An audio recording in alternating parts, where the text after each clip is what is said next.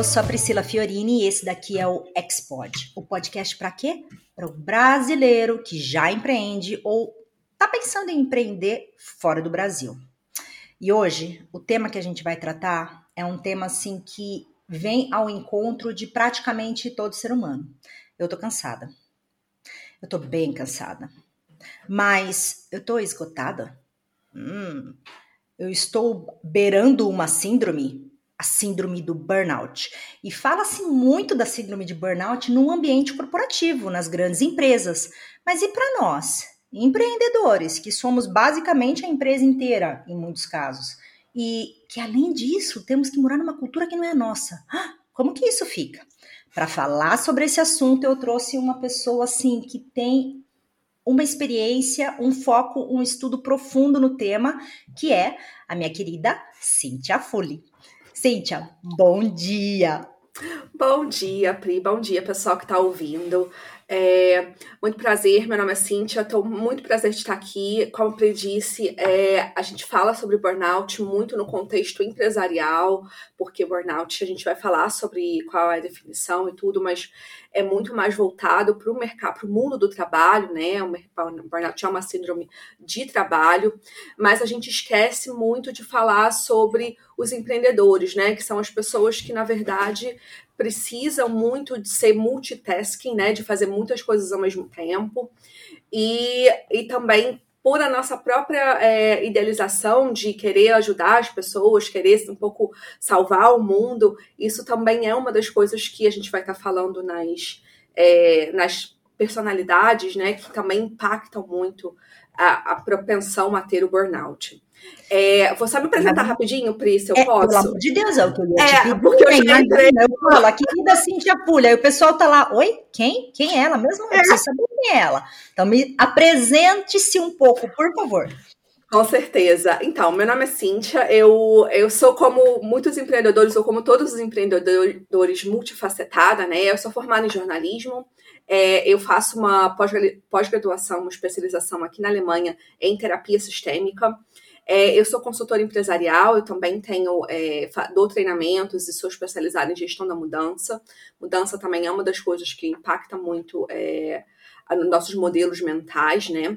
Eu tenho 17 anos de experiência, trabalho, já trabalhei para as maiores, algumas das maiores corporações do mundo, em 35 países, é, e eu moro na Alemanha há sete anos, quase sete anos. E foi uma das coisas que me levou muito a estudar sobre o tema burnout, sobre o tema estafa, é porque, infelizmente, eu passei por uma situação dessa, né, aqui na Alemanha. E eu acho que é importante a gente perceber é, que é claro que há uma pressão sistêmica e uma pressão da sociedade para que a gente é, produza cada vez mais, né? A gente chama da sociedade do cansaço hoje em dia, mas há também fatores e há também recursos que podem nos ajudar a nós mesmos colocarmos, conseguimos colocar o freio. E acho que é por isso um pouquinho que eu tô aqui hoje, que é para tentar é, é, explicar e, e mostrar para pessoas, empreendedores principalmente, que têm essa pressão interna de eu preciso estar tá sempre produzindo mais, eu preciso estar tá sempre disponível para os meus clientes, é, de perceber que a gente pode sim a partir da mudança do entendimento dos nossos modelos mentais, dos nossos próprios padrões, viver de uma forma mais saudável e ter uma carreira ou ter uma empresa mais sustentável psicologicamente para a gente. É, e é mais ou menos é por isso que eu tô aqui e essa é uma das minhas paixões. Então, obrigada, Pri, pelo convite. Não, e é perfeito, porque é exatamente a, a como é que eu vou dizer assim, a nossa linha de trabalho aqui no Expod, que é fornecer ferramentas para que a pessoa consiga tratar dos assuntos sozinhas porque não dá para a gente colocar a responsabilidade sempre no outro de resolver nossos problemas. Na verdade, acho que não dá quase nunca, né? Ah, legal, perfeito, Cíntia. Por isso que você é a convidada perfeita para falar sobre esse assunto. Agora, antes de mais nada, porque eu sei do que se trata, mas aprendi faz pouco tempo. E corretamente eu aprendi depois de falar com você, porque até alguns meses atrás eu não tinha 100% de noção. Por isso que eu te pergunto, explica pra gente, por favor, o que é a síndrome de burnout. Claro, com certeza. Então, burnout é uma síndrome. O que, que significa uma síndrome? Né? O burnout é um conjunto de sintomas. Não é uma doença, porque são vários sintomas, e é uma síndrome conceituada é, como resultante de um estresse crônico ou seja, um estresse que não é gerenciado com sucesso. A gente vai falar sobre gerenciamento do estresse quando a gente for falar de dicas, né? E no CID-11, que é a Classificação Internacional de Doenças, ele está associado ao estresse no local de trabalho. É claro que é, a gente está falando de burnout como síndrome associada ao local de trabalho, mas a estafa ou a exaustão é uma coisa que também está é, também acontece e também tem muitas, muitos é, pontos em comum com o burnout. Na verdade, é uma fase anterior ao burnout. E ela é a exaustão, no caso, ela também está ligada a gente de um modo geral, né? É claro que para os CID-11 a gente precisa ter uma classificação mais restrita, mas se a gente for falar de estafa de um modo geral, ainda mais quando a gente fala de empreendedor, que é multi, multifacetado, que trabalha, trabalha, mas tem a família, mas tem é, outros afazeres, tudo isso são formas também que podem nos causar um estresse, né? Todos esses, esses, é, essas facetas da vida. A gente vai falar hoje especificamente sobre o local de trabalho, mas eu acho que é muito importante a gente falar que estafa, estresse, ansiedade, essas coisas, tudo pode ser gerado por um estresse de, da vida, né? Assim, a vida é, é, ainda mais na situação que a gente está hoje em dia, né? Cada vez mais pressões internas e externas também no nosso meio. Isso causa estresse. Então, as dicas que eu vou dar não são só para o local de trabalho, é claro que algumas a gente vai estar tá falando de gerenciamento de tempo, a gente vai estar tá falando de priorização, é, a gente vai estar tá falando de planejamento. Essas são para o seu local de trabalho, mas sempre pensa que é um conjunto, tá?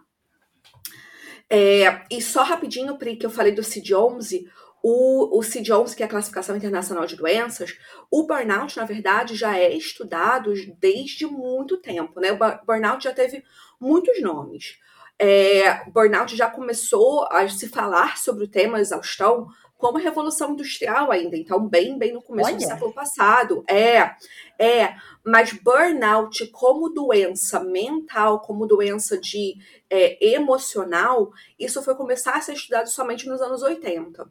Olha. E, é, pois é, e é, na verdade, é, se a gente for falar sobre o, o sentimento ou os, os sintomas que são é, gerados pelo burnout, isso é uma coisa que é, é do humano, né? A gente muitas das vezes passa por situações de estresse, a gente não consegue gerenciar, ou seja, as nossas nossos modelos internos ou as nossas é, como a gente entende o que está passando com a gente, isso é uma coisa muito mais é, muito mais na, é, é, inconsciente do que consciente, né? Isso é uma coisa que já acontece desde sempre, mas conforme o próprio mercado de trabalho foi passando de uma coisa mais é, é, de trabalhar com o corpo, né, para mecanização, para trabalhar mais com a mente, isso foi ficando mais evidente. Porque se você está cansado fisicamente, uma hora seu corpo pifa e é muito mais rápido. Mas se você está cansado mentalmente, Não. é uma coisa que a gente precisa mesmo se policiar. Porque é uma coisa que eu sempre brinco, né? A mesma, a mesma máquina, né? O cérebro que nos regula a falar, ah, eu preciso descansar, é a mesma máquina que nos cobra de eu preciso fazer mais. Sim, exatamente. Né? E aí ele não tem, às vezes, essa, esse sinalizador do limite tão automático como é o do nosso corpo, né? Exatamente. Deixa eu te fazer uma pergunta, Cintia, já que você comentou de que isso daí vem, na verdade, desde os anos 80, e eu percebo que a gente tem tratado de uma maneira mais, é, mais frequente desse assunto, na verdade, depois dos anos 2000, assim, né? Até com uma, uma maior frequência. Acho que tem a ver também com, com tudo que aconteceu com a pandemia, principalmente no, no finalzinho. Mas eu tenho uma dúvida. Então, beleza, entendi o que é o burnout. Agora, como que se identifica o burnout? Quem que pode é, diagnosticar o burnout e como que eu identifico o burnout, vamos dizer assim, não identifico, mas sinalizo, né? Aumento um pouco a minha a minha atenção para ver se eu estou passando por isso ou não. Uhum. E tem sintomas, tem alguma coisa assim que pode nos direcionar a ir buscar uma ajuda? Claro, com certeza, Pri, tem sintomas e a gente vai falar, eu vou falar também daqui a pouco depois das fases, que também é uma coisa muito interessante ah, de você perceber das fases, mas a gente pode começar pelos sintomas, com certeza. E os sintomas, geralmente, Pri, eles começam na parte física, no corporal. A gente fala muito da exaustão e a gente vai falar dos sintomas psíquicos também, mas a gente começa muito pelo corporal. O que é o corporal, né? São sintomas relacionados ao estresse que pode ser, por exemplo, é, doenças cardiovasculares, muita gente tem hipertensão, que é princípio de infarto, ou princípio de derrame, etc. Coisas que a gente brinca assim, ah, é doença de executivo, né? Esses sintomas corporais. É, taquicardia também, né? Se a gente está com é, é, o coração acelerar, muito acelerado, mas também a braquicardia, que na verdade é quando o, o coração está muito desacelerado, ou seja, tem 50 batimentos por minuto. Isso também pode ser um sintoma de estresse. É, o nosso sistema imunológico enfraquecido, ou seja, nossa, tô sempre doente, por que, que eu tô sempre doente? Essas perguntas, né? Problemas gastrointestinais que a gente acha muitas vezes, né? Todo mundo já, já sabe, né? Tipo, nossa, ai, tô, com, tô até com dor de barriga, tô tão nervosa que tô com dor de barriga. Isso é também é, é um sintoma de estresse. Assim, você tá me deixando muito nervosa, vai me dar uma úlcera. Também. também. Nossas mães falavam assim. Exatamente, é? também. É, dor de cabeça crônica, é, enxaqueca, dor nas costas, por exemplo, é, hernia de disco. É claro que se a gente trabalha muito sentado, a gente tem mais propensão para isso. Sim. Mas se a gente está estressado e se, e se contrai muito, isso é uma das coisas que a gente que a gente percebe quando a gente está estressado, faz inconscientemente. Uhum. Isso também é, é uma das causas, né?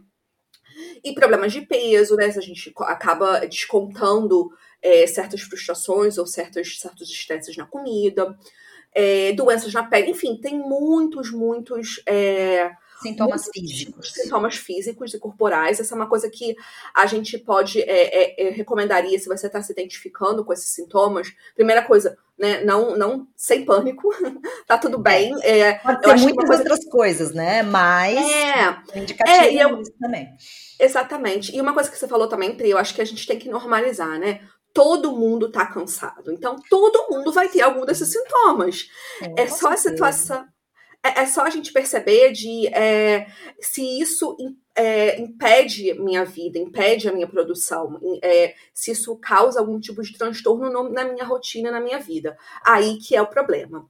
É, e aí, por exemplo, já fazendo um gancho para os sintomas psíquicos, que na verdade as coisas começam com os sintomas físicos, mas aí vai entrando mais no sintoma psíquico, que é, na verdade, né, é, é falta de energia, exaustão.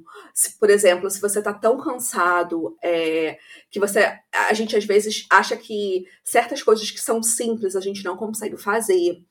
É, e aí você já entra numa coisa de, por exemplo, a gente está tão cansado que a gente não consegue tomar decisões triviais. Tipo, sei lá, teu marido te pergunta: o que, que a gente vai comer hoje? Ai, não quero pensar sobre isso. Já é um sintoma de exaustão, né? Ou o impulso de tomar decisões, por exemplo, extremas, de tipo, nossa, não aguento mais, não quero mais fazer isso na minha vida, é, é não dá. Eu vou me separar, vou mudar para voltar para o Brasil, isso também são é, é, esses impulsos de decisões extremas também é uma forma de do nosso cérebro dizer que a gente está cansado, a gente não consegue mais analisar as coisas de forma consciente, de forma é, viável, né? Por exemplo, quando a gente também tem vontade de fazer as coisas, mas falta energia, né? Por exemplo, nossa, eu quero muito fazer, mas não consigo. É, e tá tudo bem, né? Esse é um sintoma de exaustão chorar sem explicação. A gente, mulher, por exemplo, ainda coloca a culpa nos hormônios e tudo, mas para os homens isso é talvez até um pouco culturalmente falando, né? É, é um pouco mais difícil. É, mas sim, é um dos sintomas. Explosão de raiva. Explosão de raiva é uma das coisas que acontece muito, principalmente assim, no, no é, na minha experiência também de ambiente empresarial, né? É, é e quando a gente fala também de clientes B2B, né? Se a gente uhum. é empreendedor e está falando com empresas ou com outros empreendedores, é, a gente tem que tomar muito cuidado com isso, né? Porque as pessoas também estão cansadas, né? É, sensação de injustiça também, tipo, se o mundo aparece para mim, nossa, é muito injusto, nossa, tá tudo errado, é, eu não consigo mais, eu não dou, dou conta. É, isso tudo são, são também é, casos, é, é, sintomas da exaustão. E uma das coisas também que eu acho muito importante para a gente falar para empreendedor, Pri, é, é, se a gente, quando a gente está exausto, a gente acaba perdendo a nossa autorreferência. Ou seja, eu não sei mais quem eu sou. Eu não sei do que eu sou capaz. E isso é uma das coisas que, se a gente for falar que a empresa somos nós, a gente tem que prestar muita atenção e tem que tomar muito cuidado para não chegar nesse nível, senão a gente de fato não é sustentável como empresa. Sim. Tá? Se a gente não acredita na gente mesmo, é. quem é que vai acreditar? É. Entende? É. é então, nossa. E é exaustão, não é você. É isso que eu tô falando para vocês, empreendedores. Não é você, você tá exausto. É. E tá tudo bem. A gente não, só precisa reavaliar. Eu acho importante isso daí que você falou agora, assim, é, me, me, me acendeu também uma luz, porque o que acontece? Muitas vezes nós nos identificamos com o nosso empreendimento, né? Então, aquele empreendimento que você faz por amor, aquilo que sempre foi seu sonho, que agora você vai executar, ou aquilo que é a sua principal, é, o seu principal talento. Mas mesmo assim, não é você. O seu empreendimento não é você.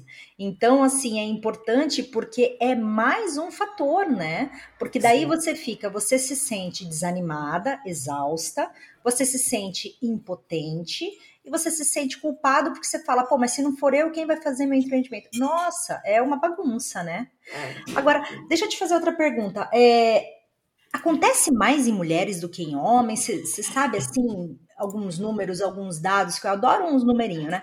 Do tipo, do, desde quando começou-se os estudos, né? É, tem alguns dados já coletados de incidência, homens, mulheres, é, faixas etárias e assim por diante, países, Sim. sei lá. Sim, sim. É, tem alguns estudos, na verdade, burnout como síndrome é bem recente, né? Então só entrou na classificação internacional de doenças esse ano, na verdade, né? A gente fala ainda dos dados. É, pois é. É, antigamente era diagnosticado como depressão, como estafa, como doença psíquica não diagnosticada, uhum. mas hoje em dia a gente já tem um código para burnout, né?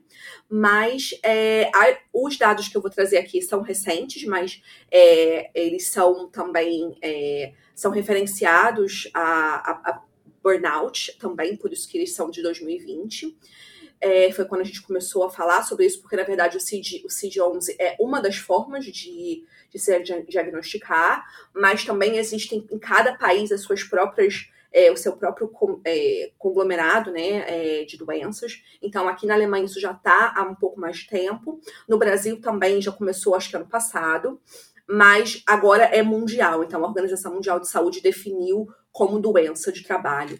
E, na verdade, assim, Pri, o número de mulheres é um pouco maior do que o de homens, mas não é muito significativo, não, tá? A gente acha que é, é, se a gente for falar de burnout como trabalho apenas, o número de mulheres é um pouco maior. Ah. Mas aí entra também uma coisa que a gente tem que pensar, é, é até um pouco politi politicamente falando, né? Se a gente for falar de burnout como trabalho, trabalho fora de casa, sim, esses números são válidos. Mas se a gente for falar de trabalho como trabalho de uma forma geral, porque cuidar de filhos, cuidar de casa também é um trabalho que, infelizmente, ainda é muito mais, é, muito pouco dividido, né, é, é, entre, distribuído entre homem e mulher, isso também é uma das causas de, de, de, estafa. Mas se a gente falar de burnout, a diferença não é muito grande. Agora, em relação à média de idade, as pessoas são muito jovens, assim, a média de idade é 32 anos. E se você for 32 pensar. 32 anos? É, 32 Olha. anos. E se você for pensar que muitas dessas pessoas, quando a gente está numa crise, a gente pensa, eu não tenho mais capacidade na minha vida de trabalhar, eu quero me aposentar. Olha o quanto isso é ruim para a sociedade de um modo geral. sabe? Essas pessoas, elas estão ainda numa. numa tem uma. É, é, possibilidade de trabalhar, de, de produzir com coisas que elas gostam de uma forma que é saudável e sustentável para elas, mas por causa de pressões tanto externas quanto internas, essas pessoas muitas vezes acham que a melhor opção é de fato não trabalhar mais e, e, e não é assim, né? Claro que para cada um tem, é, tem as suas é, assim, mas agora você me fez ficar com uma pulga atrás da orelha. Você acha que tem um fator geracional também? Porque eu assim, acredito que sim, Pri. Eu é... achava que seria muito mais de uma geração X, Y, que foi condicionada a um trabalho, mas na verdade essa faixa etária já é os, os. Como é que é? Nem sei como é que é mais o nome. É o pessoal que. A geração. Z, Millennials. Deus, mas é, não, não tem um fator geracional também? É, na verdade, eu acredito que sim, Pri. É, eu acho que, assim, as gerações é, é, baby boomers, as pessoas mais, mais é, com mais idade atualmente, elas foram condicionadas a eu sei que eu tenho sintomas físicos, mas eu não faço nada com eles. É o executivo que com 50 anos morre, que tem um ataque cardíaco. É, são as pessoas que de fato não prestam atenção ao emocional. E para essas pessoas, se para elas não é um problema, isso também não é um problema para o sistema é claro. de saúde, entende? Entendi então, a diferença. É mais ou menos isso. Então, assim, é não é que essas pessoas atenção... não têm não é. é. que eles são mais suscetíveis, na verdade, eles são mais atentos. Exatamente. Ah, Exatamente. entendi. Entendi, é. então. Entendi. Perfeito, é. perfeito. É isso. Você alguma coisa também de regiões, países? Disse muito dos Estados Sim. Unidos, mas é. como que é essa distribuição? Então, Pri, assim, na verdade, antes de a gente falar da distribuição, porque é, o Brasil, a gente fala dos Estados Unidos, mas o Brasil é o segundo maior país do mundo com casos de burnout, né? A gente já, é, é, a estimativa é de que 30% dos trabalhadores no Brasil tenham, tenham a síndrome.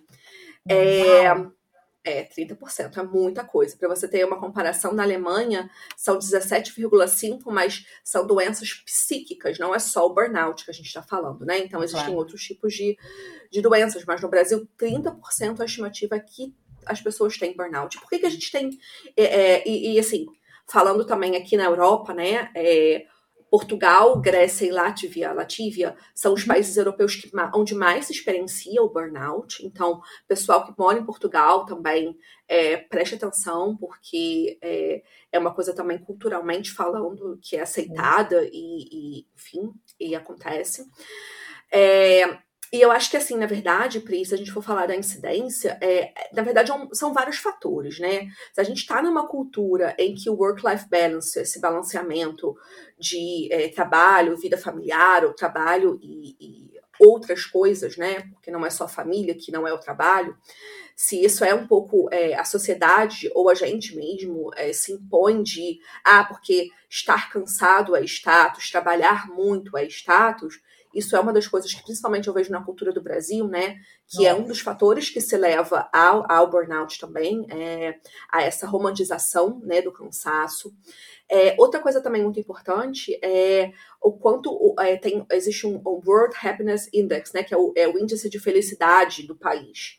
E o Brasil, se a gente for falar do Brasil, ou, ou se a gente for falar de países de um modo geral, né, que a gente está falando aqui com os patriados, é, é claro que o, o, no Brasil a gente tem essa, essa, esse balanceamento de que a gente tem nosso, nossa rede de pessoas, para nós brasileiros, né? A gente conhece a nossa cultura, mas ainda assim, é, outros tipos de fatores também associam. Por exemplo, qual é a minha estabilidade financeira? É, qual é a minha segurança?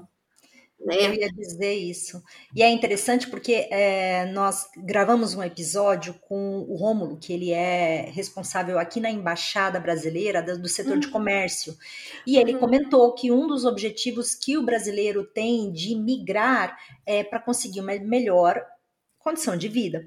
E aí, quando você pega, por exemplo, países como a Alemanha, que eles têm, né, ou tinham até antes da pandemia, uma condição conhecida como pleno emprego, você elimina um fator de estresse nesse funcionário, né, nesse trabalhador, que é que é realmente essa insegurança que eu me lembro de viver no Brasil do tipo, poxa, terei meu emprego amanhã ou não, né? Então, assim, isso é também um fator, né? Claro, claro, com certeza. Isso também é um fator. É, a instabilidade econômica, financeira, também a instabilidade em relação à segurança também, né? Se a gente é, se preocupa com, com é, é, claro que hoje em dia a gente aqui na, na, na, Europa a gente tem outros tipos de instabilidades, né? A gente fala da guerra e etc. Mas são fatores, tudo, tudo tá no, no, mesmo pote, né? A gente, claro que a gente tenta dividir aqui, né? O que, que é do trabalho, o que, que não é, mas estresse é pode vir de vários fatores, né? E se a gente fala culturalmente também, né? É, ou, por exemplo, as horas trabalhadas por semana, né? Se a gente fala, por exemplo, do Brasil, em que a expectativa é que o funcionário, justamente por essa segurança de eu vou ser mandado amanhã ou embora amanhã ou não, é, a gente acaba trabalhando mais, a gente acaba Nossa. se doando mais. Então, isso também é um fator que, que agrava, né? Sim. É, o Pri, eu acho que é importante também a gente falar das fases, porque a gente acabou ah, falando. Ah, legal. Perfeito, que a gente é. passou pelos sintomas, explicou o que é, mas que nem você tinha dito mesmo, é importante dividir, ou melhor, caracterizar bem essas fases. Então, vamos lá. Exatamente. Por favor. Exatamente. É, e assim, é, inclusive, a gente vai estar falando aqui das fases, mas a, a Pri e e a Camila elas vão estar disponibilizando, disponibilizando depois para vocês um link também que eu, é, eu preparei um teste. Na verdade, não fui eu que preparei, né? Eu só estou disponibilizando para vocês, mas é um teste que já é validado por psicólogos, por neurocientistas, é, para identificar qual é qual sua fase, se você está propenso a ter o burnout ou não. Mas a gente vai estar tá vai, vai tá falando agora de um pouquinho das fases. E essas fases elas foram criadas por essa, esse é, Freudenberger, ele era um psicólogo alemão, mas que ele foi radicado nos Estados Unidos, e ele trabalhava com, é, com é, é numa clínica psiquiátrica e psicológica, e ele foi percebendo que os próprios funcionários da clínica estavam desenvolvendo sintomas de estafa, né, de colapso. E ele foi percebendo que a gente vai falar daqui a pouco também depois de falar das fases, de quais são as características, né? O que que me leva a ter mais propensão a ter o burnout ou não. É, pois é, porque tem muito a ver também com essa coisa de personalidade, enfim, né? De, do que, que eu pretendo. É, enfim. Mas as, as, fases são o seguinte, na verdade são 12 fases, né? E a gente vai estar tá, a gente começa, na verdade, como todo empreendedor conhece e precisa, inclusive, né, dessa compulsão de provar a si mesmo dessa ambição, né? E tá tudo bem ser ambicioso, mas assim, se a gente a gente começa por isso, né? Ah, eu preciso provar a mim mesmo, eu preciso ter clientes, eu preciso é, ser rentável, né? Eu preciso ter liquidez, eu preciso.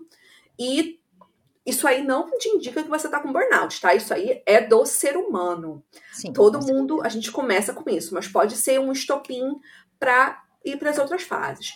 E aí, como a gente precisa mentalmente, né? Falando, porque é, eu sempre brinco, precisar, a gente não precisa de nada, a gente precisa comer, beber e dormir, e, enfim, Realmente. mas precisar é uma coisa, um modelo construído, né? É, a gente se força a trabalhar mais. Então, eu, me, eu trabalho mais porque eu preciso me provar a mim mesma, eu estou construindo uma empresa, eu estou fazendo, eu, eu, preciso minha, minha marca, construir minha marca, minha imagem, etc. E eu trabalho mais normal, né? Uma consequência, uma coisa da outra. E aí vai começando a ficar crítico, mais crítico, né? Porque aí a gente começa, por exemplo, a negligenciar as nossas necessidades pessoais. Ou seja, eu, eu, eu começo a, ah, não, mas eu não vou tirar a hora de almoço. Não, não preciso fazer não, um horário para mim. Não preciso Exato. ter o meu final de semana. Exatamente. Então, não preciso cuidar de mim porque ah, eu vou acordar mais cedo porque eu preciso fazer, ou eu vou, eu vou trabalhar de madrugada porque é quando os meus filhos estão dormindo e eu tenho mais tempo. Enfim. E aí a gente começa é, a evitar ou mover as nossas necessidades. Ou seja, por exemplo, eu começo a evitar ah, mas eu tenho aquela festa. Não, mas eu preciso trabalhar, então eu não vou na festa. Hum. Porque, né? eu, é, eu preciso trabalhar, eu preciso me provar, enfim. Ah, não, eu tenho. É, meu filho ou minha filha tá fazendo apresentação na escola. Nossa, mas eu tenho uma reunião muito importante, eu não posso cancelar. Ah, alguém vai filmar e vai me mandar pelo WhatsApp. É, são esse tipo de coisas, né? E aí já entra no 5, né? Que já, a gente vai estar no passo 5 de 12. É, a gente começa a revisar o nosso sistema de valores e embasar a nossa autoestima no trabalho. Ou seja, passa a ser mais importante para mim. E tá tudo bem se para você foi isso, mas é só a gente tá só aqui dando uma é, uma é, ideia, né, de, de, de, como também dá para se viver de outras formas. É, eu passo a embasar a minha autoestima no meu trabalho. Então, eu sou o meu cargo, eu sou a minha empresa, eu sou o que eu produzo. É, e isso é uma coisa que já é um pouco mais. É, é, um círculo vicioso, né? Se a gente começa a se embasar a autoestima no trabalho, é claro que a gente vai trabalhar mais, porque é, né, é a nossa fonte de autoestima. E aí a gente passa a revisar o nosso sistema Sim. de valores, né? Ô, Cíntia, deixa eu te interromper rapidinho no, no fator 5. E aí eu escutei um podcast falando assim sobre marca pessoal né? E isso é um negócio que eu acho muito interessante, porque em alguns casos, principalmente para quem empreende, né? É, a empresa é você e você se. É, como é que eu vou dizer assim? Você não se vende, mas você se. É, propagandeia no Instagram. E o Instagram também é, vamos dizer assim, não Instagram, redes sociais, né? Sim. Também é uma fonte que vai agregar, né, essa, essa parte do tipo, não, então eu, a minha autoestima está vinculada à minha empresa. A minha empresa ela tem que ser é, ter a sua imagem na rede social e aí vai virando uma bola de neve, né? Onde a pessoa acaba vivendo e se valorizando só por isso, né? Que loucura! É. é, e assim, Pri, eu acho que é muito importante a gente falar de, disso, né? De a sua marca pessoal, porque na verdade, se a sua empresa é você, você tem totalmente o poder de definir qual é a imagem que você quer passar. E aí que é importante a gente falar sobre exaustão, porque quando a gente está exausto, a gente não consegue entender que é, relatability, como é que chama, da pessoa se identificar comigo, ah, também como pessoa, também traz clientes. Eu não preciso Com só certeza. ser a profissional o tempo todo. Mas né? é, é o status que a gente traz, né, muito do Brasil, de que é o que você falou, a frase eu adorei, a romantização do cansaço. É, exatamente. Que acaba sendo é... serviço. Pois é, pois é. E, e aí, Pri, é, quando a gente começa a revisar o nosso sistema de valores, e inclusive nas redes sociais também, né? Então, assim, é, tá tudo bem se você quiser ter uma rede social para você, para sua vida pessoal e uma rede social para o seu, pro seu trabalho. Tá tudo bem, eu acho que eu até recomendaria, né? Se for falando sobre, sobre isso, sobre Instagram, ou sobre é, rede, social, né? rede social de um modo geral, porque é, tá tudo bem. É, você não precisa também falar sobre toda a sua vida para os seus clientes, mas é perceber que existem esses dois polos, né? E esses dois polos eles têm peso na sua vida. E, e aí, se a gente não percebe isso, a gente começa. Aí já entra na fase 6, que é a fase em que de fato a exaustão já está estabelecida. Que a gente passa a negar os problemas, a gente passa, por exemplo, se seu marido, se sua esposa, se seus, seus amigos falam para você, nossa, mas tá trabalhando muito, né? Ah, claro, mas eu tenho que trabalhar muito, porque quem não trabalha muito é preguiçoso. Hum. Ah, porque ah, não, a gente tem que. Olha como o mundo tá. Então, assim, você passa a justificar comportamentos seus ou colocando, falando que os outros não é, são de forma é, preguiçosos ou não são tão engajados quanto você por não fazerem o mesmo, ou você passa a negar, ou você passa a falar, não, mas não foi tão ruim assim eu não ter ido na festa de 90 anos da minha avó, porque, ah, ela já não viveu 90, né? Vai viver mais um, mais dois. É, são esse tipo de coisa, entende? É. e aí a gente, e aí é quando de fato isso passa a ser um problema. Porque se a gente começa a, a, a criar essa carcaça, essa, essa, esse mecanismo de defesa de ah, não, o problema não está comigo, o problema está nos outros, e aí a gente falando também das, é, das diferenças culturais e das diferenças de é, geração, geracionais também, né? Isso é uma coisa que a gente percebe, percebe que é, atualmente a gente tem falado mais sobre isso, mas muita gente começou, já está nessa fase e é, acaba jogando a, a, a, culpa, né, nos outros, né? Porque, ah, porque essa moçada nova não quer mais trabalhar. Ah, porque. E não percebe que, na verdade, é um problema sistêmico, é um problema de como o trabalho foi feito. E o trabalho, na verdade, foi feito para servir a nós, e não nós servimos ao trabalho. Enfim. É, essa é a fase em que a exaustão já está, fase número 6. Aí a gente começa a entrar na fase número 7, que aí já é, na verdade, na verdade não é uma começa, a outra termina, né? Sim. Todas estão concomitantes, mas aí a gente passa a evitar socializar com as pessoas. Porque se a gente acha que todo mundo é preguiçoso, e eu vou falar com os meus amigos, os meus amigos vão falar sobre a vida é deles, é sobre os filhos e etc. E eu não tenho assunto porque eu só trabalho. Ou eles vão te falar. questionar, né? Do tipo, é, por que tá só trabalhando? É, ou ele, exatamente, ou eles vão te questionar, ou Gente. eles vão, é, né? E aí a gente acaba uhum. evitando socializar com as pessoas. E aí as outras pessoas começam a perceber essas mudanças do nosso comportamento, né?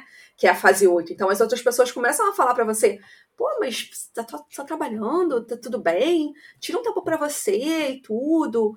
É, né? E aí. Uh, mas, mas a gente ainda está na fase, ainda, ainda tá negando, né? A gente ainda continua negando. Então, se a gente não perceber e não ficar muito atento para isso, é, eu acho que a fase 8, na verdade, é uma fase muito, muito, muito preocupante e muito é, que abre os nossos olhos, né? Porque se os outros estão percebendo e começam a falar com a gente, é porque isso já está passando, é, acontecendo há muito tempo. Sim. Porque, é, porque até as pessoas. É claro que a nossa família tem uma relação mais, mais muitas vezes, mais próxima, mas assim, se as próprias pessoas do seu trabalho, do seu círculo social, seus clientes, etc., já estão percebendo, então é um sinal de atenção. Porque aí, na verdade, aí é que entra a fase número 9, e a fase número 9 é como a gente falou anteriormente, é que é essa coisa de eu perco as minhas referências. E se você está falando é, se você está falando de uma empresa, como você disse, né, Pris, a gente é empreendedor, é, a minha empresa sou eu, a minha empresa é, é, são os meus valores, é o que eu quero deixar para o mundo. E eu perco as minhas referências, eu perco o contato comigo mesmo, eu não sei mais quem eu sou, aí é fadado de que a gente vai estar tá entrando numa depressão, porque aí tudo perde o sentido.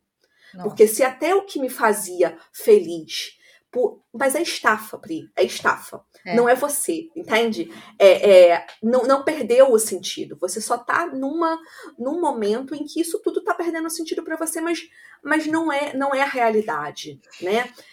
É, e aí entra o vazio interno, a falta de propósito, aí se estabelece a depressão e o que pode acontecer, e, e é claro que a gente precisa também dividir, né? É, depressão de, de ansiedade ou de estafa, né? A depressão, a, a, a estafa, ela é muito mais uma coisa de é, eu estou, é, eu me sinto culpado, eu estou desestimulado, ou eu estou sentindo uma falta comigo mesmo, eu não consigo dar conta, isso é a estafa.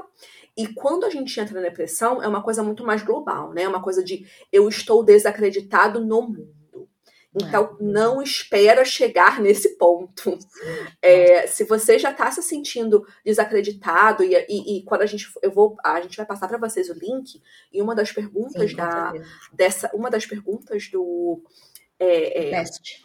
do teste é isso, né? Assim, é, eu penso que não importa o que eu faça, nada vai mudar. E não é assim. Isso é sua estafa falando por você. Você tem a possibilidade, e a gente vai falar das ferramentas, de mudar você mesmo, suas, o como você se, se comporta, como você age, como você vive a sua vida para ter uma vida mais sustentável, né? Ô, Cíntia, e até agora, não, na verdade, acredito que até esse ponto não vieram ainda os, os sintomas físicos, né? Ou seja, existem várias fases que precedem os sintomas físicos, que podem ser muito mais graves, né? Que a pessoa poderia tentar identificar previamente. Ou seja, que nem você falou, os primeiros sintomas que a pessoa identifica é o físico. Mas eu tô é. vendo que chega lá para as etapas mais finais. Poxa, daria é. para você tentar identificar antes claro. de chegar a algo, às vezes, até mais, é, mais difícil de lidar, né? Claro, claro. É, e assim, porque na verdade, muitos dos, dos sintomas que a gente é, de, da exaustão, eles são confundidos com, com a ansiedade também, né?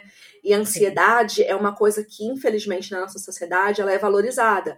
Porque se você está ansioso, você tem medo, seu, seu, seu sistema é, linfático, seu, seu sistema límbico, ele aciona, sua, sua amígdala tá jogando lá adrenalina, então você produz mais né? Então a ansiedade, ela infelizmente acaba sendo valorizada, só que a ansiedade gera o cansaço, então é, é um círculo vicioso, né? Então, pensamento acelerado, insônia, cansaço físico, tensão no corpo, né? Tensão e, e preocupação em excesso, isso é ansiedade. E a ansiedade pode ser ou é um dos estopins para é, para você entrar na estafa. Isso. Sim, com certeza. É, e eu acho que é, é legal, você, é interessante você falar isso, porque na verdade os sintomas eles já estão presentes, só que é, eles estão sempre presentes, né? A gente sempre está um pouco ansioso. Por exemplo, é óbvio que agora eu tô falando com você, eu tô suando mais do que o meu normal, porque é normal, eu tô numa situação de estresse. Mas é aí a gente perceber que quando a gente está exausto e quando a gente não consegue mais definir o que é normal para mim e o que é extremo, aí a gente entra nesse gatilho de tá tudo errado.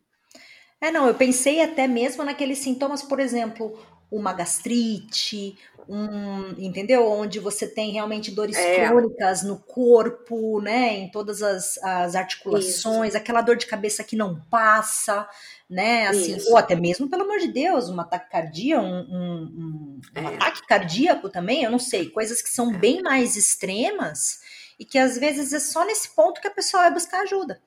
Exatamente. Sendo que isso, na verdade, os sintomas eles já começam no, no ponto 5 ou 6, né? É, na verdade, é. quando a gente começa a, a, a, negar os problemas ou revisar o nosso sistema de valores e a gente passa a, a, a negligenciar ah, a gente mesmo é em verdade. do outro, né? É então isso já acontece bem antes, mas é muitas das vezes, e é aí que eu falei dessa coisa que a sociedade é de uma certa forma, na verdade a sociedade, mas a gente, a gente mesmo também, é, né? A gente faz parte a gente da sociedade, acaba, né? É, exatamente. A gente acaba valorizando certas coisas, né? Nossa, não consegui dormir essa noite, tô tão preocupada. olha como meu trabalho é importante, eu nem consegui dormir. Três semanas que eu só almoço um pão com queijo. Pois é, pois né? é. Então, assim, isso tudo causa também, né? Se alimentar mal, causa gastrite, causa do, causa todos os tipos de sintomas físicos também. É, ou do tipo de coisa, você vai no médico e seu médico chega para você e fala: Olha, não sei o que você tem, é estresse. Isso já ah. é um fator, né? Tipo, o estresse é o ponto número um que causa a exaustão, que causa o burnout. Então, preste atenção, se você já ouviu do seu médico, isso é estresse, seja problema de coluna, seja ah. é, dor no corpo, seja alergia. Alergia, é. alergia. Eu vou, vou é. compartilhar um, uma história minha. Eu tive, na, na, minha época de funcionária, né? Eu tinha acabado de assumir um time e, e eu passei a ficar com alergias de pele absurdas, absurdas. E assim, era realmente. É, meus braços e pernas ficavam todos vermelhos, coçando altos. E eu fiz todos os exames de alergia que você pode imaginar e não deu nada. E aí o que, que o médico falou? É estresse. É, Até na pele isso vai. Né? Sim, sim, sim. Doença autoimune, é, com certeza. É, pois é, e, e aí, assim, é, eu acho que é legal também a gente falar, porque as pessoas que estão se identificando com isso, né, e a gente vai falar um pouquinho mais agora de é, das ferramentas, que eu acho que é muito Sim. importante pra gente, né? Quais são os gatilhos e quais são as fontes, né? Por que, que, por que, que isso acontece? Né? É, é claro que existem certos tipos de personalidades que, que, que têm uma tendência maior a, a colocar em risco se a gente assume esses papéis, né? Que é, por exemplo, o ajudador, se eu me envolvo com os problemas dos meus clientes, ou se eu acho que o problema dos outros, é, eu posso resolver o problema dos outros, né? E aí entra também um pouquinho do idealista, aquele que quer salvar o mundo, quer salvar as pessoas, ou quer salvar, é, quer acabar com um problema com o seu produto. E é uma coisa muito mais complexa, né? Ou, por exemplo, a pessoa que fala sempre sim, Então, se o cliente fala, olha, você pode entregar para mim, sei lá, domingo, meia-noite? Aí você pensa, não, posso, posso, não vou perder o cliente. É, então, assim, isso é uma coisa que a gente tem que se policiar muito como empreendedor, né? De saber que tá tudo bem dizer não e você não precisa se justificar por dizer não, né? As pessoas têm que entender e se, e se e, e assim, se você for pensar no desenvolvimento da sua empresa, né? É, a gente está testando também muito como empreendedor, né? Então, esse é o tipo de cliente que de repente não serve para você. E tá tudo bem, você não precisa atender todo mundo. E Cíntia, vamos lá, você falou para mim que você gosta muito dessa, dessa análise das diferenças culturais e tudo mais, né? Imagina você ser empreendedor numa cultura que você não conhece ou seja, adiciona um outro elemento e uma outra tarefa, aprender sobre aquela cultura. E adiciona um, um elemento, uma vez é, com as meninas do, do, do, Donas da Porra Toda, que foi até inclusive nosso primeiro episódio, elas disseram, tem um episódio deles que era muito, que é muito legal, que fala assim: empreender é muito solitário. Imagina você empreender longe dos, de todo o seu círculo de apoio. Ou seja, tudo isso também cria mais uma camada, né, nessa estafa, nesse, nesse gatilho, né? Com certeza. É, é, é, muito interessante, a gente vai falar sobre isso já já, Pri, de, de, é, de, de, das aplicações no dia a dia do empreendedor. E você falou, Legal. tem uma falta de comunidade, muitas vezes a gente acha que uma das a causa principal do burnout é a sobrecarga de trabalho, eu trabalhar muito, mas não, são várias causas. E a falta de comunidade é uma delas. É uma delas, olha. É, é então, para o empreendedor, isso é muito, muito válido. É verdade, exatamente. Você está super sintonizada com o tema. É, é, Tô até preocupada, é. meu Deus. não, mas é... não, não, não. Vou fazer o teste já, desligando aqui. Que é isso? Não vou cair nessa, não. Vou fazer o teste, não vou correr esse risco. Não, exatamente. Mas assim, é, eu acho que é muito legal. Assim, muitas vezes a gente acha que se a gente não souber sobre uma coisa, o problema não vai aparecer. Mas o problema já tá lá. Se a gente souber, é aí sim que a gente pode tomar o problema nas rédeas, e tomar as rédeas da, da situação e tentar mudar e perceber é, o que, que me faz bem e o que, que não faz, porque não é simplesmente negando, né? É, então, assim, principais gatilhos, a, a, eu tava falando das personalidades, né? Então, ajudador, o sempre sim, aquele que não consegue dizer não, uhum. perfeccionista, né? Tem que estar tá tudo perfeito. É, aí a gente pode falar também no outro do, do princípio de Pareto, né? Que 80% do, dos resultados vem com 20% dos esforços o ambicioso, ou seja, a pessoa que é, quer estar tá sempre, ah, quero aumentar minha empresa, quero fazer, quero acontecer, mas acaba defasando certos, é, é, sua própria saúde mental, emocional, física, é, por causa disso. E o idealista, né, que quer salvar uh, o mundo, hum. quer mudar as coisas.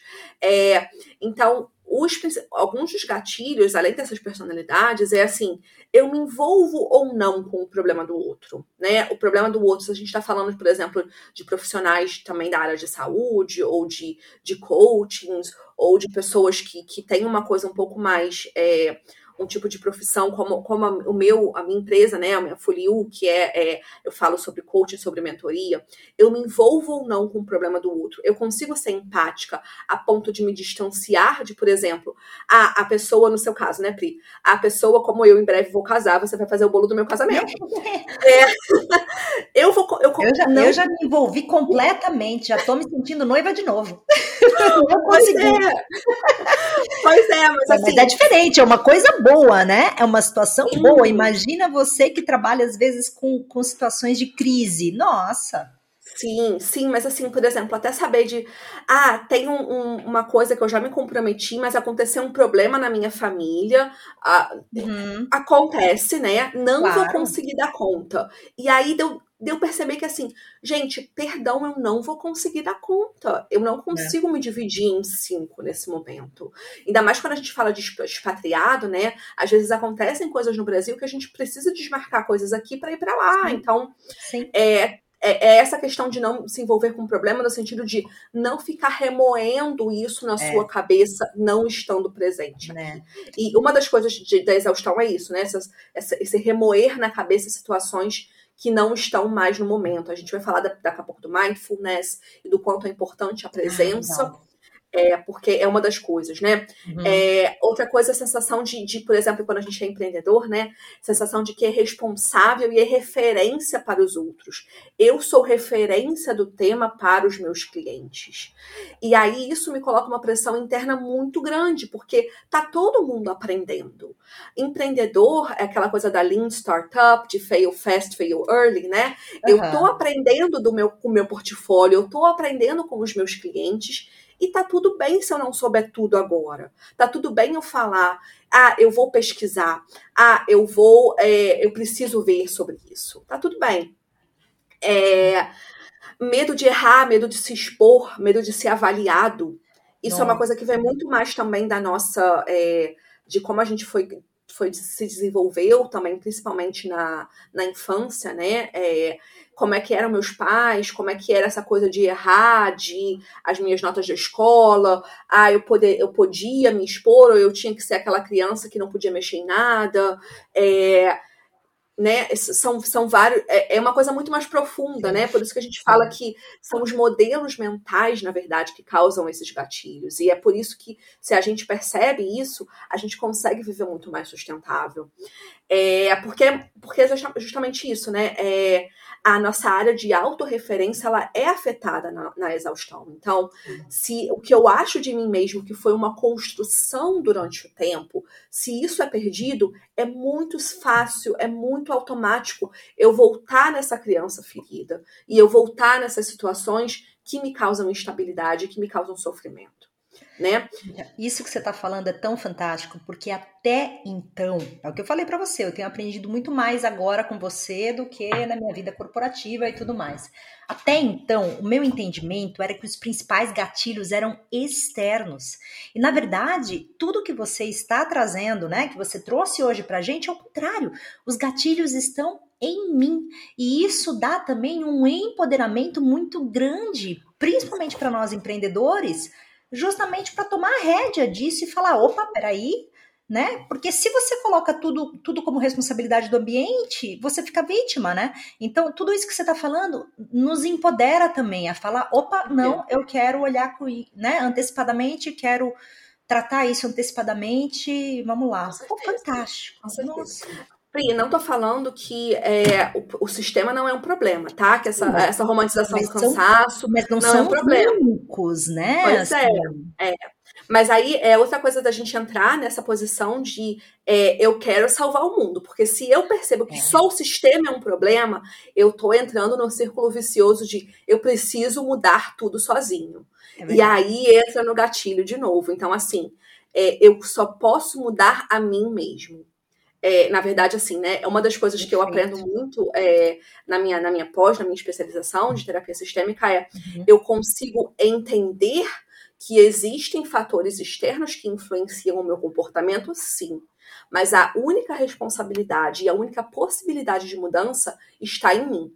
É então, aí entra, por exemplo, muita gente que, se a gente for falar de sistemas e de estruturas, é, é, que, que, são insustentáveis, por exemplo, essa coisa de. É, eu trabalho com consultoria empresarial, né? Então, assim, a consultoria como indústria é, uma, é um sistema que é, é muito propício a ter o burnout, porque a gente vive como o empreendedor de vender as nossas horas, a nossa força de trabalho.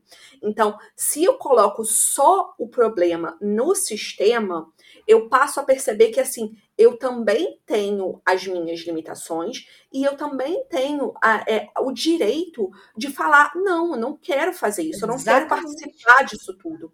E tá tudo bem. E também é importante a gente perceber, Pri, que existem também culturalmente falando, né, outros tipos de valores. E a gente muda, na verdade, o que a gente pode mudar com terapia, com coaching, é a forma de pensar, é a forma de encarar as situações. Mas os nossos valores, eles continuam. Valores são coisas que não mudam. Então, o único momento em que a gente de fato precisa reavaliar o burnout, é, burnout e o nosso cargo, ou a nossa, é, a nossa estrutura de trabalho é se o nosso trabalho vai contra os nossos valores. Porque Sim. isso é uma coisa que não dá para mudar e isso é uma coisa que não, não depende de mim, tá? É, enfim. É, a gente tava, aí a gente estava falando, Pri, que eu acho que também é muito importante de falar das causas. A gente já, tá, já vai acabando, a gente vai só falar das causas. É, ah, e a gente vai falar também dos hábitos. É, exatamente. Isso. A gente vai falar, só falta esses dois pontos, né? Que, porque eu acho que é muito importante a gente falar das causas para o empreendedor. Porque muitas das vezes a gente acha que a sobrecarga de trabalho ou as más condições é a principal causa. E, e não é, tá? Eu tô falando agora, essas seis causas, elas vêm da Cristina Maslar, que ela é criadora do, do Burnout Inventory, que são as perguntas que eu tô dando para vocês, tá? Vem dela. E ela é uma pesquisadora de. Ela já faz, estuda há, há algumas décadas é, a é, burnout de um fato, e ela percebeu que, na verdade, o que a gente acha que a sobrecarga, tipo trabalho ativo, ficar de stand-by, ficar no WhatsApp respondendo o cliente é, uhum. todo, todo dia, toda hora, ou eu não tenho uma infraestrutura adequada, isso sim pode causar o burnout, é uma das causas, mas não é a principal, tá? Porque isso é uma das coisas que a gente muitas das vezes é, a sociedade nos impõe, né? É, mas, por exemplo, essa que eu, que eu tava falando, né, da incompatibilidade de valores, né? Se eu estou numa empresa que eu não me identifico com a cultura e com os valores, ou se eu estou num país em que eu não entendo esses valores, porque muitas das vezes é, a identificação numa empresa ela é muito mais, mais, mais é, fácil de se identificar, né? Se as pessoas trabalham muito, o que, que é valorizado, quem é promovido e etc. Uhum. Mas se eu estou falando de um país, é muito importante eu perceber, eu identificar quais são esses valores, porque eu não posso falar do microcosmos, né? Eu estou falando do macrocosmos. Sim. Então, é, isso é uma coisa interessante de se perceber, né? É, outra coisa é qual é o tipo de tratamento que você considera injusto, né? Por exemplo, se na empresa ou no ambiente de trabalho ou na minha ou na minha é, no empreendedorismo, na, na, rede que eu, que eu participo, é, existem panelinhas, existe favoritismo, é, existe bullying, existe aquela coisa de. É claro que no empreendedor é muito mais o boca a boca, né? Mas é, existem, por exemplo, situações em que eu mesma percebo que uma outra pessoa é mais qualificada do que eu e eu não repasso esse cliente porque eu quero ficar para mim. Isso também é uma coisa que vai te causar muita dor e muito muito estresse, porque você vai estar o tempo todo pensando, se comparando com a outra pessoa né? Então, essa coisa de a falta de comunidade, principalmente esse já é um outro fator, né? É, é muito importante quando a gente fala no empreendedorismo, porque é, a gente precisa ter uma rede com quem discutir, a gente precisa poder trocar ideias, a gente precisa poder dividir fardos, a gente precisa poder indicar serviços, produtos, quando a gente não tem capacidade, porque a gente não vai ter capacidade. Sim. Porque se a gente, a gente é muito bom, se a gente é muito bom, a gente não vai chegar um momento que é o meu limite, eu não consigo mais. Né? Então, é por isso que é importante também a gente ter essa, essa comunidade. É, Outra coisa que a gente fala é a falta de, de recompensas ou recompensas insuficientes, né? É, seja monetária, e aí é uma coisa de a gente perceber também, é, é claro que no empreendedorismo é uma coisa que, principalmente para mulheres, a gente fala, né? A gente acaba, muitas vezes, a gente tem muito potencial e muito conhecimento e muito talento, mas a gente não nós mesmas escolhemos não nos recompensar da forma que a gente gostaria, o que a gente precisa. Então, para as mulheres em especial, a recompensa monetária é um fator muito importante da gente repensar quando a gente é empreendedor, tá? Eu não eu posso não ter 10 clientes, em vez de 10 eu vou ter dois, mas eu, eu sinto que o meu trabalho está sendo valorizado e eu não estou trabalhando somente por ter por trabalhar. Isso é uma coisa muito mais interna do que externa, tá? É, elogios. Então, assim, é importante a gente pedir feedback dos clientes, porque se a gente é empreendedor, a gente não tem um chefe, não tem um, um colega que vai estar nos elogiando, mas a gente vai, pode receber o feedback dos clientes. É, e perceber o, qual é o valor do nosso trabalho para os clientes, né? Essa coisa um pouco mais de, ah, não é só o meu produto ou o meu serviço, mas o que, qual o problema da vida do cliente que eu estou resolvendo, e o problema é da vida do cliente, não é meu, né? É, e aí, o último ponto que das seis a gente falou de sobrecarga de trabalho, de incompatibilidade de valores, tratamento injusto, falta de comunidade, recompensas insuficientes, é o pouco controle ou a falta de autonomia. E esse é, um, é, uma coisa que parece muito dicotômica, é muito é, conflitante você falar de pouco controle ou falta de autonomia para empreendedor, mas. Nossa, eu... o negócio é meu, o controle é todo meu. Hum, hum, é. Hum, hum. é, pois é. Mas se eu me fecho nos meus padrões mentais, nas minhas pressões, nas pressões sociais, e eu não paro para pensar o que faz bem para mim. Que loucura. Aí, aí tá tudo errado. É. É uma loucura, porque é bem isso, né? Você acha que você tem o controle, mas na verdade você tem um subconsciente que está te controlando e que não te permite ter controle nessas é. decisões. Que loucura, Cíntia, fantástico, cara. Nossa, assim, esclarecedor. Ai, mas assim, é, fala, fala, pelo amor de Deus, não, que agora isso já fiquei, agora, olha... Pois é, agora a gente vai começar a falar um pouquinho dos eu hábitos. Eu entrei no buraco de minhoca de Dark aqui já, já tô tipo assim, uou, o que que é isso? Pois é, Pri, porque assim, muitas das vezes também, muitas pessoas que acabam, é, que estão em burnout, ou estão em processo de estafas, ou insatisfeitos com o trabalho, eles vão empreender, né? Na verdade, existem várias formas, vários motivos por que você empreende, uhum. e um deles pode ser porque você já estava numa estafa no seu trabalho. É, e aí, se você repete aqueles padrões na sua vida, no seu, no seu é, negócio, você está simplesmente mudando a sua gaiola, mas você continua é. numa gaiola. Você continua com a estafa e sem plano de saúde. Exatamente. Ah, Exatamente. É, bom, enfim, agora a gente vai falar um pouquinho. Tudo bem, agora abriu aí muitas possibilidades. Vocês podem estar um pouco, talvez, até é, perdidos com muita informação, e é, mas calma, tá tudo bem. O primeiro passo é reconhecer. É reconhecer que é, eu tenho a possibilidade, eu tenho a, a, a chance de alterar isso tudo. E como é que a gente pode fazer isso, né? Existem, na verdade, três formas básicas da gente lidar positivamente com o estresse. Né, que o estresse é a principal causa de, do burnout, né? É, uma delas é instrumental, ou seja, é eu saber aprender a gerenciar o meu tempo, eu buscar uhum. apoio social, eu buscar as redes, eu definir metas e eu ver se essas metas elas são de fato é, plausíveis ou não. É a coisa da autoafirmação e da autocrítica, é perceber isso, até que ponto eu estou sendo muito crítico comigo ou não. E é a solução, é, é a solução sistemática dos problemas, ou seja, sentar parar, fazer treinamento de gerenciamento do tempo, eu preciso, é, eu só trabalho de, dessa, de tal hora a tal hora, eu consigo ter uma. É, um, um, um, chatbot, né? Um, um, um robozinho que vai responder as minhas mensagens automaticamente, até no WhatsApp, tipo, não estou em horário de. É, não atendo de tal hora a tal hora, espere. É, é, espere atraso na resposta e etc. Isso tudo são instrumentais, tá? Aí entra também a parte do mental. O que é o mental? O mental é desenvolver pensamentos e avaliações benéficas sobre si mesmo, né? Por exemplo, aí a gente entra no, na, no treinamento de atenção, no mindfulness, a gente entra na avaliação reflexiva da situação, na mudança de padrões, na reestruturação cognitiva.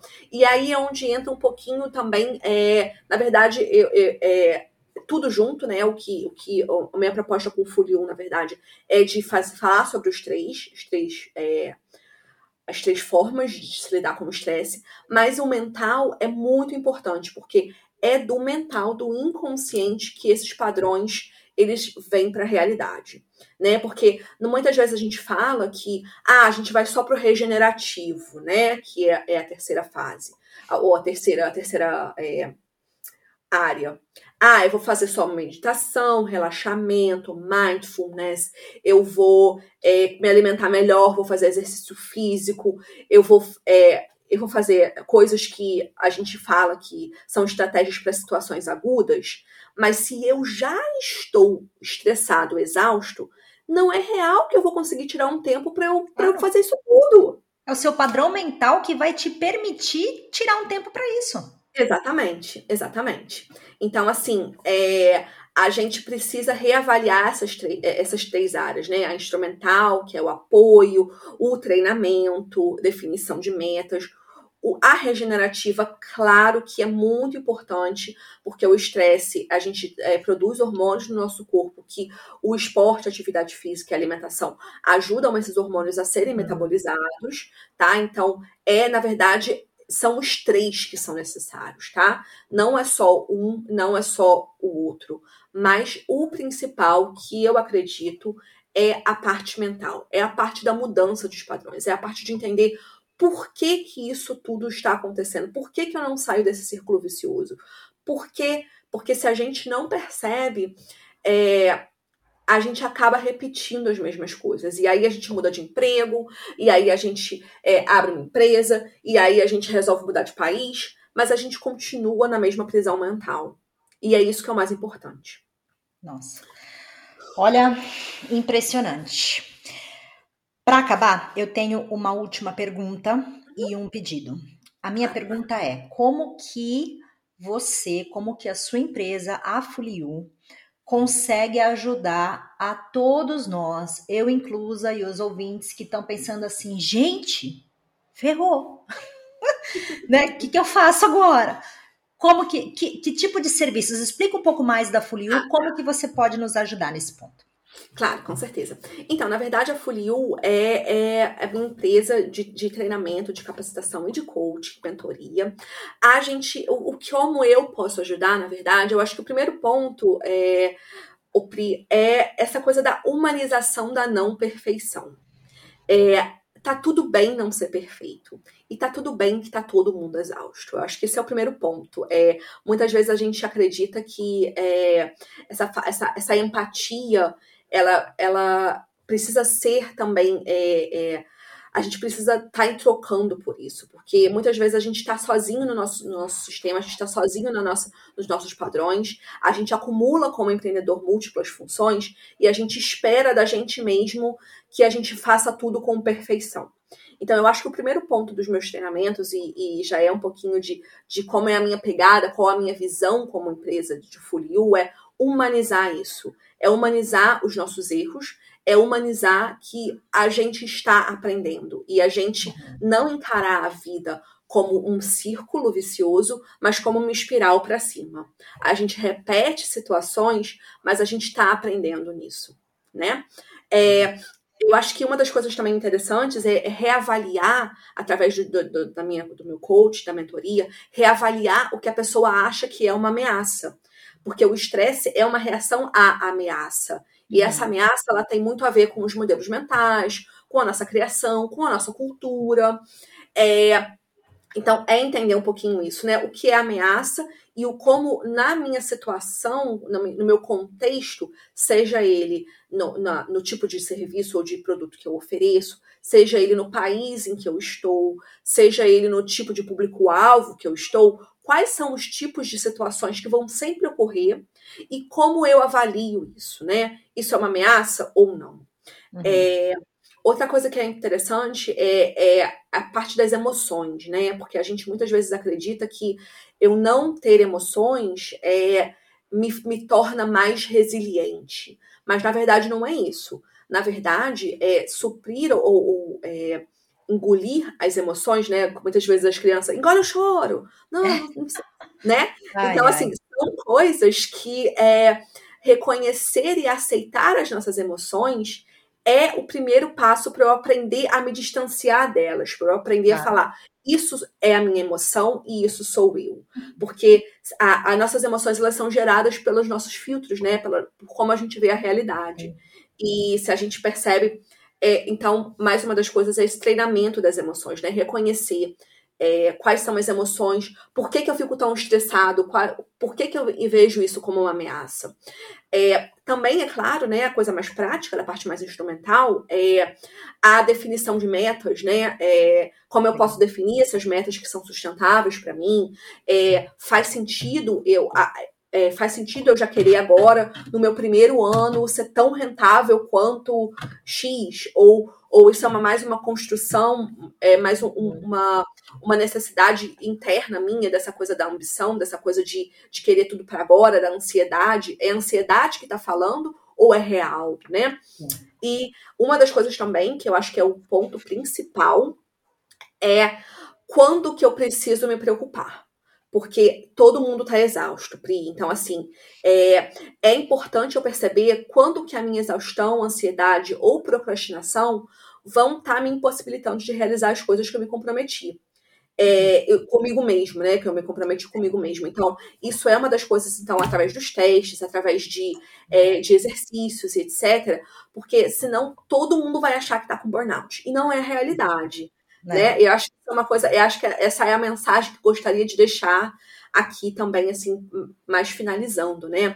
É, a gente, eu vou estar tá disponibilizando o teste e é, tá tudo bem se você estiver exausto, se você estiver se visualizando nesse, nesse, é, nesse podcast, se você estiver ouvindo e estiver reverberando com você, mas é a saída. Sim. Tá? E, e eu acho que é isso que é, é muito importante. A gente perceber a saída, existem técnicas, existem métodos, Sim é, existe um acompanhamento, mas sozinho é muito mais difícil, porque você só tem os seus padrões para comparar. Então, essa coisa de ter alguém para te acompanhar é muito importante. E é assim que, não estou falando só do, do, do é, da folia 1, não, tá? É claro que existem casos que a gente precisa ir ao médico, tomar remédios, um terapeuta, é, exatamente. Né? É um acompanhamento, mas é. Uh, é, é, é um acompanhamento e, e, é importante perceber que não, não se está sozinho nessa. Sim, sim. Não, e é interessante que você consegue tratar também, que nem você falou, das ferramentas instrumentais que vão ajudar, às vezes, o, o empreendedor, que em muitos casos não teria, às vezes, com outras terapias, né? E Exatamente. aí, Cíntia, para a gente acabar, eu peço para todo mundo sempre assim é, uma dica. A primeira dica você já falou, vai disponibilizar o link, eu vou colocar aqui no episódio, vou colocar também na nossa rede social, vou dar o link da sua rede social, da Foliu, para quem quiser, porque eu sei que você coloca coisas sobre diversos temas interessantes lá. E que mais? Que dica mais você dá para quem terminou esse podcast e falou assim, gente, tá bom, eu quero fazer o teste, mas além disso eu queria sei lá, queria alguma dica, queria entender um pouco mais, queria me é... aprofundar, ou queria, sei lá, tô curiosa. que dica você dá? Eu acho que a primeira, a, a, a dica mais importante, Pri, além da gente perceber é, o que está acontecendo, perceber os nossos padrões, é a autocompaixão. Eu acho que é o ponto principal. É você saber, não. tudo bem que eu entrei nesse círculo vicioso por N fatores, não é só culpa minha, eu acho que é o ponto número um, porque a gente, se a gente fala aqui de ferramentas e de, e de coisas que, ah, eu tenho o poder de sair dessa, mas eu não entrei sozinho nessa, tá? Eu acho que isso é uhum. importante de falar. É, e de descansar. Eu acho que a dica número um é autocompaixão e descanso. É, se você não consegue é, entregar uma coisa hoje, se você reavalie seus prazos, reavalie o que é sustentável para você, reavalie metas que você se auto-impõe. Porque quando a gente é empreendedor, somos nós mesmos que impomos Sim. as nossas metas. Então, reavalie as metas que você que, as metas que você se auto-impõe. Reavalie os prazos que você mesmo define. Porque é, e, e e, e tenha compaixão. Se abrace. É, se você conseguir meditar, medite. É, uma das coisas que a gente pode fazer, e eu acho que no podcast é um pouco mais é, difícil de fazer exercícios, mas respirar. Então, assim, respirar é muito importante quando a gente está em processo de ansiedade, em processo de, de, exaustão. A gente muitas vezes esquece de respirar, então, respirar profundo pelo nariz, soltando pelo nariz. É, e, e perceber que tá tudo bem. Tá tudo bem, é uma é. fase, vai passar. Fantástico, Cíntia. Olha, nossas várias dicas e, e muito esclarecedor. Como eu falei para você no início, é um tema que já nos acompanha desde a Revolução Industrial, começou a ser estudado em 1980, foi é, identificado como síndrome mundialmente no ano passado e ainda assim, na verdade, principalmente por isso, tem muita dúvida ainda, tem muito, muita área cinza que você ajudou a todo mundo que está escutando a esclarecer um pouco mais. Cíntia, muito obrigada. Vou colocar aqui no link, então, todos os seus, é, os seus canais. E, com certeza, gente, olha, eu sei que a Foliu ela trata de outros assuntos também, então pode ter certeza que vamos ter outro episódio no futuro para falar de outras coisas também Obrigada. dessa nossa vida de empreendedor que está fora da nossa rede de conforto.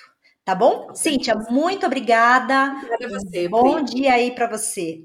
Obrigada. Até a próxima, pessoal. Muito obrigada. Beijo. Tchau, tchau. Beijo.